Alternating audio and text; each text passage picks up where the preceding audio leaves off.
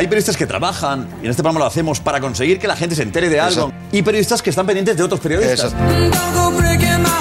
El otro día, no sé en qué, qué programa, en un programa de Onda Cero de la noche, presenta Javier Ares, creo que es. eh, Ahora es en los fines de semana. de fin de semana, fin de semana. Y hacen una sección en la que hablan de periodistas que cometen errores. Y ponen- Creo que es la libreta. eh, sí, La libreta de Bangal. La estúpida libreta. Hay un artículo, un podcast o un programa de una persona que se dedica a criticar a los periodistas, hace un programa La libreta, criticando la libreta, lo que han ¿no? dicho los periodistas, ¿eh? La libreta. Sí, La libreta de Bangal. no sé cómo se llama la sí, la-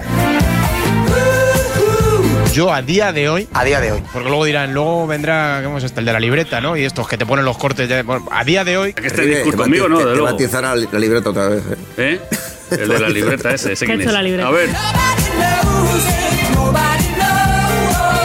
Hace 48 horas, dos días, fue cuando diste la noticia. Dos, tres. La carpeta lo sabrá mejor que Sí, yo. ¿Qué carpeta? Carpeta, la tableta, toda esta gente.